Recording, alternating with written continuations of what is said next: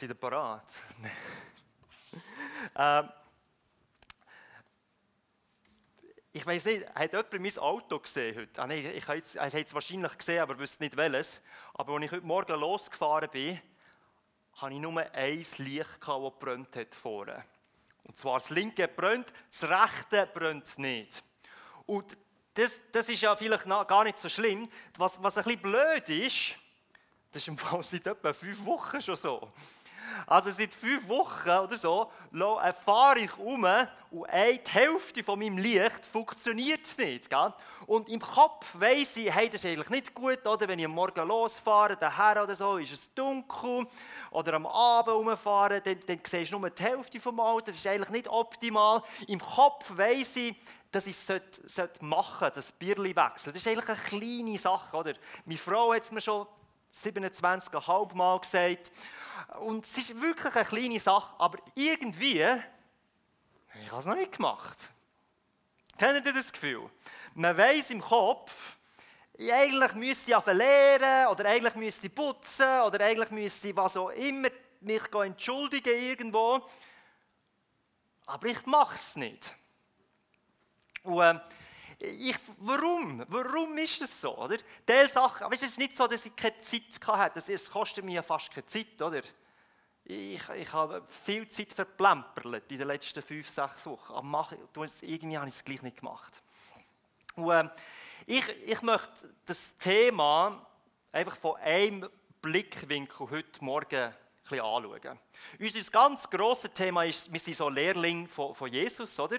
Und was wir wollen, als Lehrling von ihm, wir wollen zuerst mal einfach ganz nah bei ihm sein. Und das, bei diesem Thema sind wir immer noch. Äh, wir wollen mit ihm zur Ruhe kommen, wir wollen beten, wir wollen einfach bei ihm sein.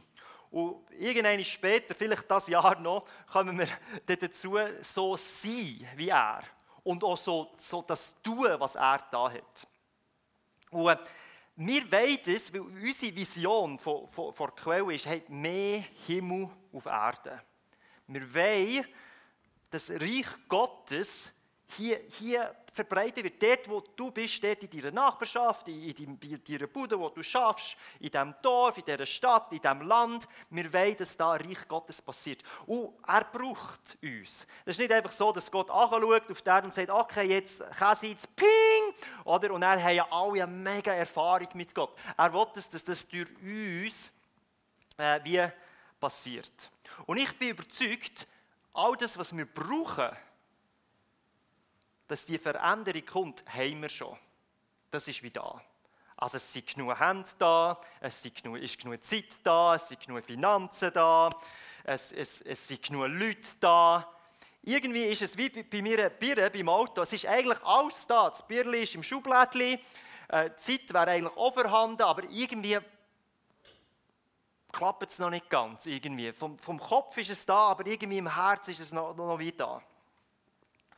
Und manchmal habe ich genau das Gefühl, auch wenn es darum geht, ein Reich Gottes zu bauen. Wenn ich sage, hey, wir haben mehr Himmel auf Erde, wo, ja, wo ist denn der Himmel bei mir? Ich sehe vor allem viel Leiden und, und ich, ich, mir fällt es ja auch schwer. Irgendetwas geht wie schief. Und ich glaube, etwas wie fehlt, dass das wie passiert. Und ich glaube, ein Gebet, ein ganz schwieriges Gebet, könnte uns vielleicht weiterhelfen. Ähm, es, ist, es ist nicht ein einfaches Gebet. Es ist nicht irgendwie so, ja, segne mich und gib mir irgendwie ein, ein einfaches Leben und heil du da links und rechts. Sondern das Gebet ist, Vater, brich mein Herz lass mein Herz brechen.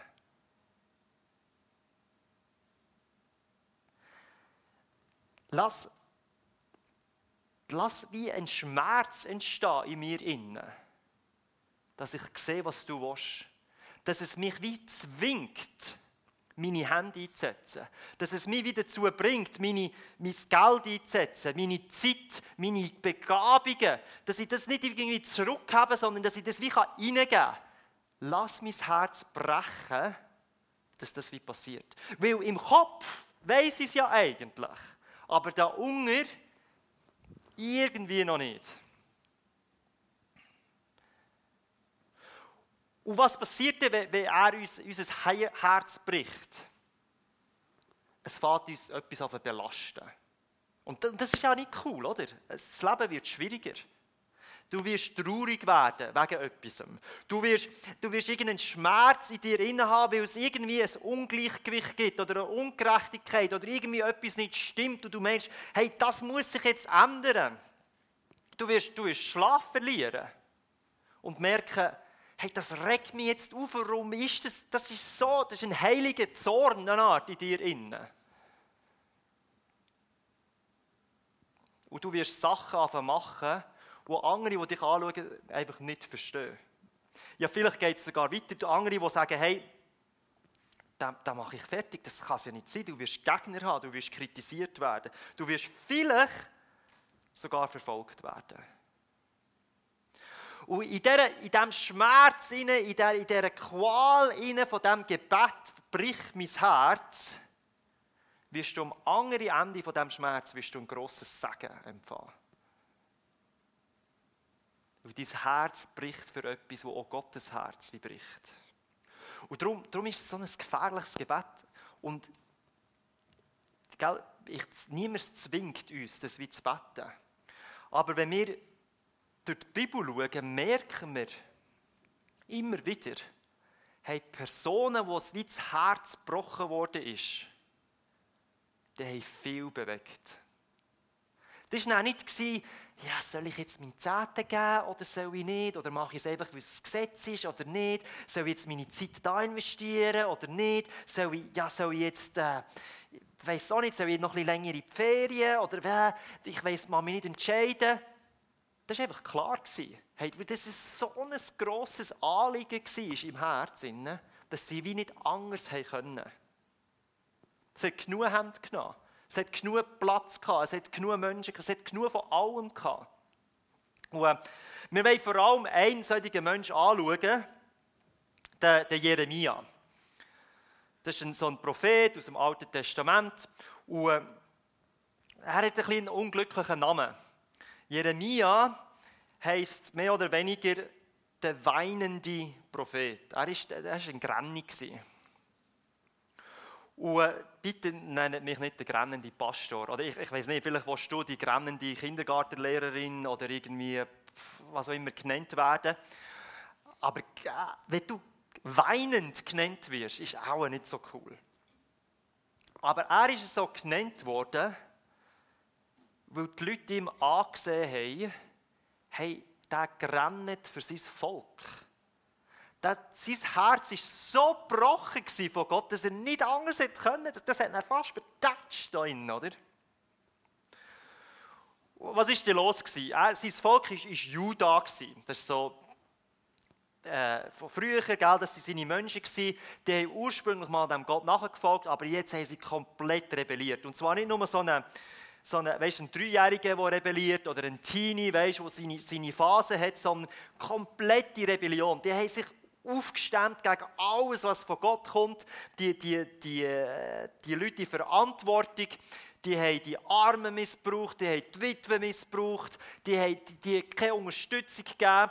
Sie haben äh, Opfer gegeben, sie haben nicht nur so Tiere geopfert und so, sie haben sogar Babys geopfert. Also es war wirklich eine dramatische Situation und der Jeremia ist mit drin und er sagt, hey, das, das kann nicht sein, was da abgeht.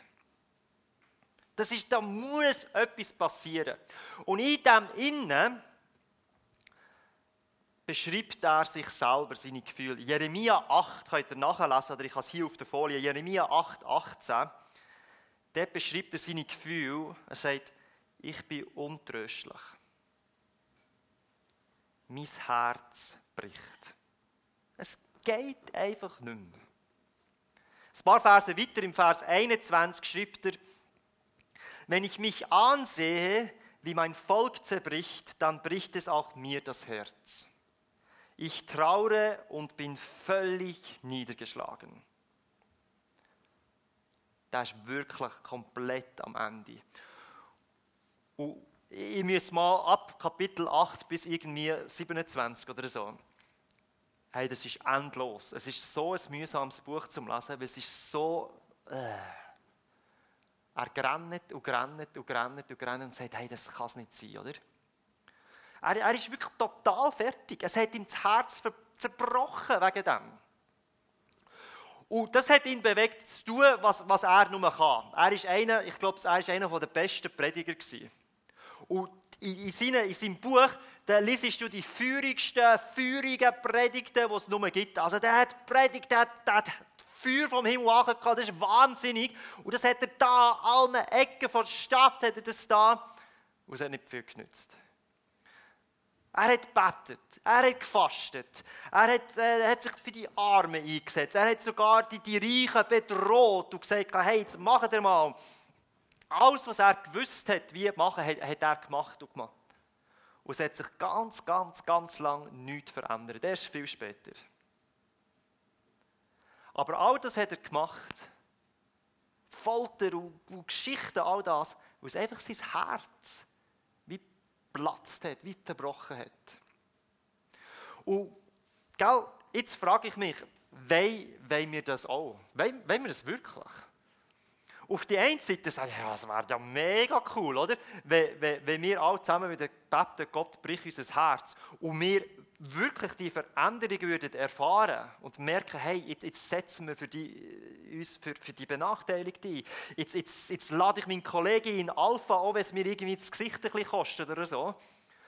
Auf der anderen Seite bin ich ganz, ganz ehrlich mit mir selber und sage, ja, ich, ich genieße eigentlich das schöne Leben. Ich, ich habe es gerne, weißt, wenn, wenn ich keine Probleme habe am Tag, wenn ich am Morgen in den Spiegel schaue und da kein Pickel ist und so, dann finde ich, ah, schon mal etwas erreicht, oder? Und, und dann, wenn ich, wenn ich die Tür auftue jemandem und er Danke sagt, denke ich, ja, das ist eine nette Person, dann geht es einfach leichter durchs Leben. Es sind ganz viele Kleinigkeiten, die wo, wo, wo, das Leben erleichtern, wo ich sage, hey, das, ich liebe das eigentlich. Es hat mal eine Phase gegeben, weißt, da bin ich noch so geklettert und so, da habe ich so eine Felswände, Hängematte gepennt und so. Und heute mag ich, ah, nein, wenn ich eine Matratze habe, weißt, und das, das, so eine gewisse Bequemlichkeit ist wie da, ist wie gekommen. Und ich, und ich, ich habe das, ich will das auch. Aber irgendwie wollte ich auch, dass Gott mein Herz bricht das gefährliche Gebet, dass das wie passiert in mir innen. Und ich, weißt, ich rede nicht nur so ein bisschen von einem Gefühl, da, da siehst du irgendeine Randständige und dann denkst du, oh, jetzt ist das Gefühl in mir gekommen und dann äh, gibst du so das feurige Münz oder gibst ihm und er ist wie beruhigt. Oder, oder du siehst irgendeinen, weiss ich auch nicht, einen verlassenen Hund und sagst, jetzt adoptiere ich diesen Hund und hast dann das Gefühl, jetzt habe ich für alle Tiere auf der Welt etwas Gutes da. Das ist okay, oder? Aber das ist noch nicht auf dem Niveau von brich mein Herz. Das ist einfach so ein bisschen jetzt hilft ich halt gerade, oder? Ich rede von einem tiefen Schmerz, der uns zu fast unmenschlichen Sachen bewegt. Wo uns auf unsere Bequemlichkeit verzichten wo uns, wo unser Leben so konsumiert, dass wir, dass wir nicht anders können.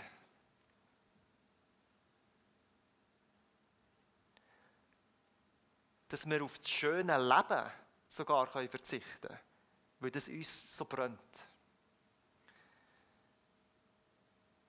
Und das ist komplett das Gegenteil, was, was wir eigentlich wollen in unserer Kultur, oder? Unsere Kultur sagt vor, hey, wir machen alles für ein, für ein gutes, schönes Leben. Und natürlich können wir irgendwelchen den Armen helfen und schauen, dass es ihnen gut geht, aber es muss, das ist alles so ein bisschen, eigentlich muss es auch mir gut gehen, oder? Und wir Christen haben das natürlich auch ein bisschen adoptiert, oder? Wir, wir warten auf den Segen, oder? Und, und, und wir sagen, hey, es kommt und es kommt, du musst das betest, dann wirst du gesagt. Und das stimmt auch, das Segen ist da und er will auch, dass es gut kommt. Aber das, das, das Herzbrechen, das Schmerzteil, das ist ein verloren gegangen in unserer Kultur. Ich glaube, Gottes Segen ist oft am anderen Ende von Schmerz. Dass Gottes Sagen oft am anderen Ende ist von unserem grössten Zerbruch. Dann, was uns am schlechtesten geht, wenn wir die durchgehen, dass dort etwas parat ist. Er, er segnet uns fast wie so mit einer heiligen Last, die uns zusammenzucken lässt von Schmerz. Aber wir haben es gerne bequem. Das Problem ist, der Komfort hat mich noch nie, also jetzt bei meinem Leben, noch nie dazu bewegt, etwas zu machen. Höchstens zu, zu mehr Komfort zu suchen. Es hat mich noch nie dazu geführt, irgendwie, ah, jetzt habe ich es so gut gehabt, weißt, eine Woche Ferien genossen und was auch immer. Und das darf man, das ist alles okay. Aber dann bin ich nicht aufgestanden und gesagt, und jetzt kann ich wieder in Stollen und weißt, mich einsetzen für Gott oder was auch immer. Es, ist, es funktioniert. Äh, Bequemlichkeit sucht Bequemlichkeit. Komfort will mehr Komfort. Äh, es passt irgendwie wie nicht. Und der Schmerz ist dann etwas, das reinigt irgendwie, oder? Das schneidet dann wie ab. Es, es, wir werden Art auch ein bisschen ähnlicher wie Jesus, oder? Er hat viel, auf viel verzichtet, als er hier war. Und darum ist es so ein mühsames Gebet zum Reden, zum Sprechen. Ich weiß nicht, ob wir das wirklich wollen. Aber es hat noch andere Beispiele, das war der Jeremia, oder? Der Mose zum Beispiel. Mose hat als kleiner Bub hat er zugeschaut, wie die Ägypter die Israeliten immer gestraft haben. Oder die, die, die Israeliten waren gefangen von den Ägyptern und er hat zugesehen, wie sie die ausgepeitscht worden sind, wie sie gefoltert worden sind und so weiter. Und jahrzehntelang hat er so etwas, wie sie sich mitdreht. Gemerkt, hey, das ist ungerecht, das, ist, das darf nicht sein. Und Jahrzehnte später hat er eine Begegnung mit Gott und Gott ruft ihn und sagt, hey, du gehst jetzt zum mächtigsten Mann der Welt. Gehst her und sagst, lass meine Leute los. Und das war möglich, weil sein Herz gebrochen hat für sein Volk. Oder der David. Er war ein, ein kleiner Schulbub, oder? ein kleiner Hirtenbub. Das ganze Land war im Krieg, aber er war zu klein und zu schwach, hat nicht dürfen gehen, seine Brüder waren. Und dann irgendwann sagt sein Vater, okay, komm, geh ins Migros, hol da ein paar Plevita und Emmentaler und bring das deinen, deinen Brüdern, dass die wieder stark sind zum Kriegerle, oder? Und er geht er dorthin, geht an die Front her und merkt, hey, die Kriegerle gar nicht. Die, die stehen einfach einander gegenüber und da ist so ein grosser Typ da, oder, der Goliath. Und er was, was sein Herz gebrochen hat, war, wo der Goliath das Move da hat und gelästert hat über seinen Gott. Dann hat er gemerkt, hey, das geht gar nicht. Und das gebrochene Herz hat dazu geführt, dass er zum König gegangen ist und gesagt hat, hey, das geht nicht, ich will gegen den kämpfen. Und die Geschichte kennt ihr, er nimmt da seine Schleuder und bing, bong, bang, oder? Und das war der erste Anfang von David. Aber es hat etwas, etwas ist passiert da innen, wo der Auslöser war. Oder der Nehemia, nicht der Jeremia, sondern der Nehemia, der, der ist wahrscheinlich der hat eine ähnliche Geschichte wie die meisten Schweizer von uns. Der hat ein relativ komfortables Leben gehabt. Der hat in einem Palast gewohnt. War Mundschenk.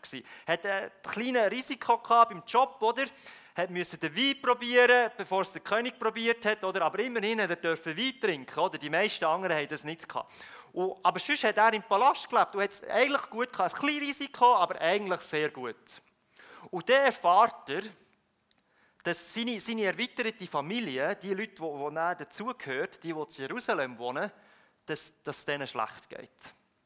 Die haben, die haben keine Mauern mehr um ihre Stadt, die sind nicht mehr geschützt worden, die, die sind angegriffen worden, die haben keine Identität mehr gehabt, die haben sich nicht mehr wehren die, haben, die sind quasi fast zerstreut kurz vor dem Ausrotten quasi. Und das hat sein Herz gebrochen. Und er geht er, und das ist noch gefährlich er geht zu seinem König und sagt, hey, ich will aufhören. Ich will, ich will zu meinem Volk gehen, denen helfen. Ich will denen, weißt, die Mauer aufbauen, dass sie wieder geschützt sind. Selbstvertrauen wieder stärken. Schutzwall aufbauen, die Stadt wieder aufbauen. Und er war kein Maurer, hat keine Ahnung von irgendwelchen architektischen Sachen, hat auch keine Erfahrung gehabt. Und dann geht er. Und Stein für Stein haben sie da aufbauen. Auf der einen Seite haben sie die Schwerte da angehabt, was irgendwie jemand kommt, sie angreift. Und auf der anderen Seite haben sie da gemauert, und Tag und Nacht. Und am Anfang sind sie ausgelacht worden. Aber sie haben es nicht geschafft. Und alles nur, weil sein Herz irgendwie gebrochen war für sein Volk. Und auch Jesus. Sein Herz ist gebrochen für uns. Er hat gerannt über Jerusalem. Er hat gesagt, sie kennen den Frieden noch nicht, den ich für sie parat habe. Und sein Herz war gebrochen. Für dich und für mich. Und ich, ich wünsche mir das irgendwie, gell? Es ist so ein, so ein, gefährliches Gebet.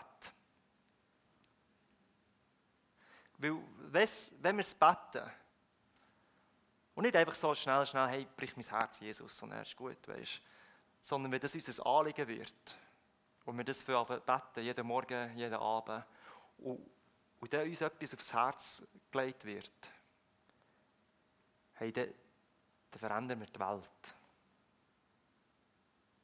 Das passiert mega viel. Dann wird die Last in uns so groß, dass alles andere wie nicht wichtig ist. Und, gell, ich, ich habe ein Beispiel mitgebracht, das ist ein kleiner Filmclip von Mutter Teresa. Und dort, ich habe gar nicht gewusst, die hat noch eine interessante Geschichte. Es ist nur irgendwie so zwei Minuten oder so, es ist relativ schlechte Qualität. Und ich hoffe, ihr könnt es sehen im Livestream, sonst, äh, vielleicht kickt es euch raus, einfach dranbleiben, dann kickt es euch wieder rein. Aber komm, wir schauen kurz den Clip, bevor wir dann zum Schluss kommen. Aber bei ihr sieht man auch, die hat eigentlich andere Pläne gehabt. Und dann ist ihr Herz gebrochen. Komm, wir schauen kurz.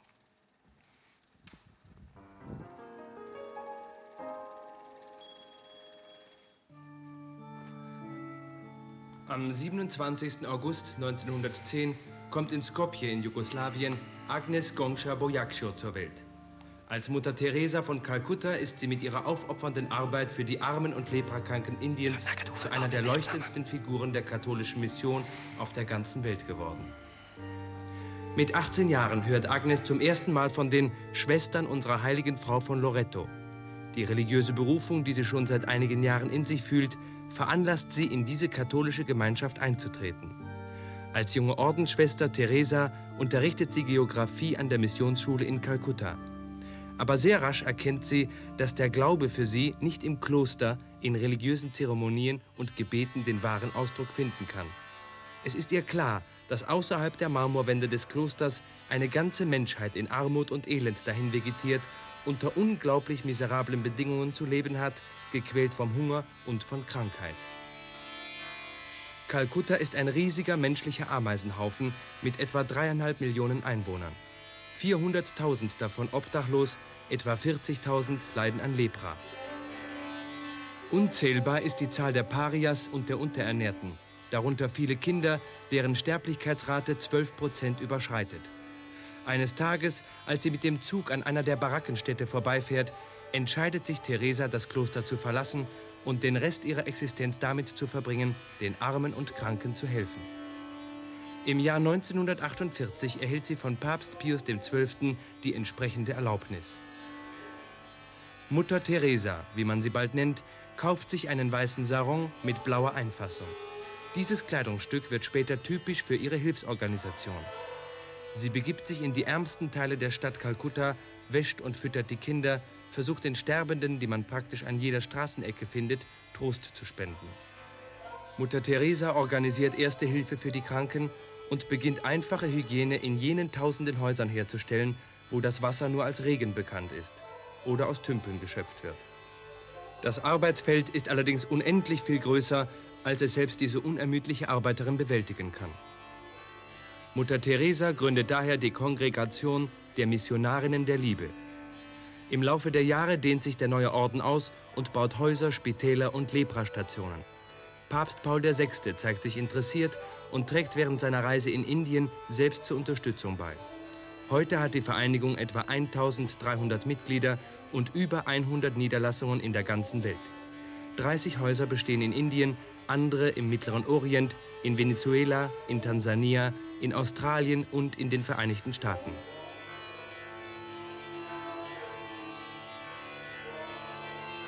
Mutter Teresa steht in unermüdlichem Einsatz für die Armen.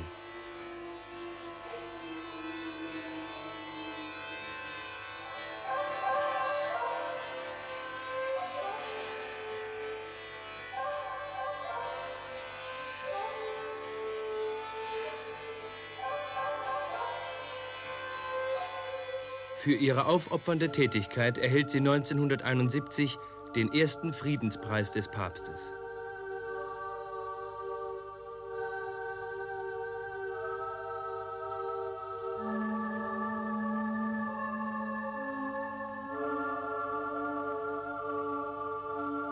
Ein Jahr später verleiht ihr Indira Gandhi die Nehru-Medaille. Im Jahre 1979 wird Mutter Teresas großes Werk der Menschlichkeit mit dem Friedensnobelpreis gewürdigt.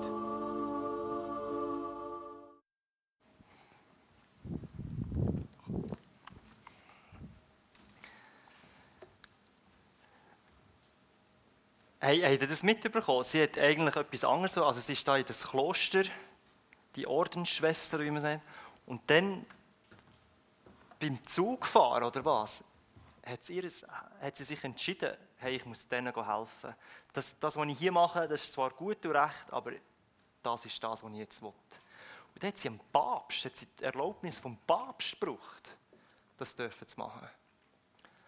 Aber am Anfang war es so ein innerer Zerbruch. Wie Und wir müssen uns nicht mit ihr vergleichen, oder? oder mit dem Mose oder mit wer auch immer aber auch uns darf es ein bisschen das Herz brechen.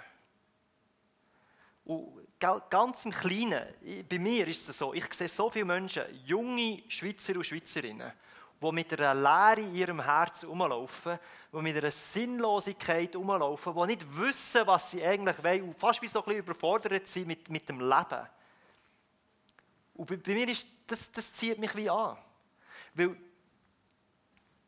dort habe ich etwas Kleines, wo ich sagen kann, hey, schau, der Jesus, der, der kann die Lehre in dem Herzen ausfüllen. Und das, das, ist, das möchte ich machen mit meinem Leben. Das ist nicht ein, so ein riesiger Zerbruch oder so, weißt, vielleicht wird es noch mehr und ich bete, dass das noch, noch mehr kommt. Aber das ist das, was ich dafür kämpfe. Als Quelle wollen wir ein Ort sein, wo solche Menschen erfrischt werden. Du darfst kommen, egal was du erlebt hast, deine Vergangenheit, egal wie du dich siehst, du kannst daher kommen und du sollst erfrischt werden mit dem Jesus. Und wir sollen uns so verhalten, dass wenn Leute daher kommen, dass sie erfrischt werden. Das, das, das, so passiert mehr Himmel auf Erde, ihr Quellen. In unserer Umgebung sollen das die Leute spüren. Und ich werde jetzt beten und dann werden wir noch, noch ein Lied hören. Und ich möchte, dass, dass wir während dem Lied wie ein bisschen hören. Vielleicht ist das der Anfang von etwas. So eine, eine neue Leidenschaft, ein neuer Zerbruch im Herzen. Vielleicht ist es etwas, wo, wo einfach noch mehr wächst. Aber ich glaube, so verändern wir die Welt. Es kann sein, dass man jemanden einladet für den Alpha Life Kurs. Es kann sein, dass wir jemandem helfen, ein neues Projekt, es ist egal was. Solange unser Herz mit, mit, mit Gottes Herz sich wie angleicht, und so bricht, hey, da, da passiert Riesiges. Vater im Himmel, danke, dass, dass, dass, du, dass du wirkst, genauso heute wie zu Zeiten von Jeremia. Und du willst vor allem, dass dein Reich kommt durch unsere Hände, durch unsere Finanzen, durch unsere Zeit, durch, durch was auch immer. Und, und wir verstehen das im Kopf, aber im Herz ist es noch lange nicht da, manchmal. Und darum bitte ich dich, und wenn du willst, da hockst oder im Livestream bist, kannst du das innerlich wie mitbeten. Hey, Vater, brich mein Herz, für was dein Herz bricht. Nicht nur so ein bisschen aufzeigen, sondern du es wirklich ein bisschen wehtun.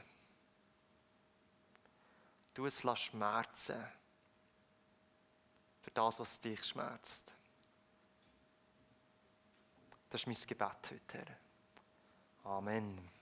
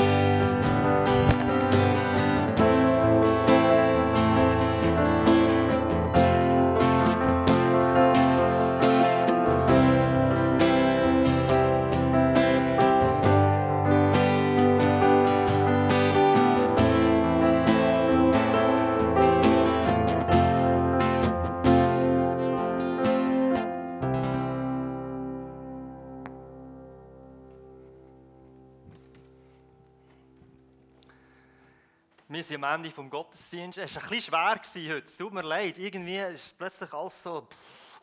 Aber es ist mir gleich irgendwie ein Anliegen. Und in dieser Schwere innen liegt ja natürlich auch ähm, eine tiefe, so ein wie eine Lebenserfüllung. man hat dann wie entdeckt dann wie einen neuen Sinn.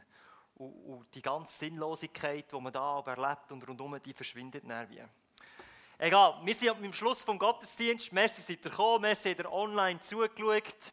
Merci, äh, Technik und Band und all die, die da helfen. Ohne euch ist es nicht möglich. Äh, wir haben direkt nach dem Gottesdienst, geben wir eine 5 Minuten Pause, 15 Minuten, treffen wir uns zum Welcome. Apero, so ein bisschen Kennenlernen. Danke für all das, was ihr auch spendet. Man kann hier beim Ausgang oder auch online kann man spenden. Merci für die Unterstützung. Und ich wünsche euch einfach noch einen gesegneten Sonntag. Gute, die, die haben Ferien und sonst einfach eine gute Arbeitswoche oder Hauswoche, Pensionierungswoche, was auch immer. Ade miteinander. Tschüss zusammen.